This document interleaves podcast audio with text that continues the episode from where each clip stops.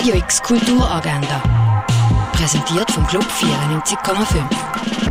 Es ist Donnerstag, der 26. Mai und so kannst du heute deinen Tag gestalten. Am Bandtag ist der Spielwagen vom Freizeithaus Allschwil beim Hundesport. Dein eigene Mosaik basteln kannst du am 1 und am 3 in der alten Römerstadt Augusta Raurica. The Duke kannst du im Kultkino schauen. Die britische Komödie basiert auf wahren Begebenheiten von einem der spektakulärsten Diebstähle. Der Captain Banden klettert in der Nacht durchs Badzimmerfenster in der Londoner National Gallery und stiehlt ein wertvolles Gemälde vom Herzog von Wellington. Washington. Sein Motiv, die Regierung soll Pensionierte von den Fernsehgebühren befreien.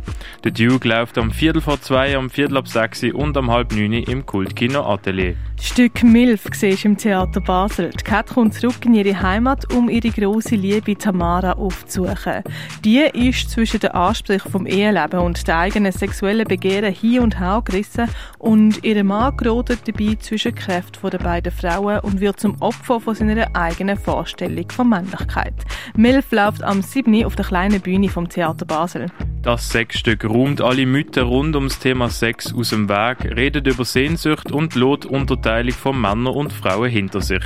Gesehen kannst du das Sexstück am 8. im Zirkuszelt bei der Zirkuslinie Beersfelde. Der Film Crossing the Bridge, The Sound of Istanbul, läuft im neuen Kino.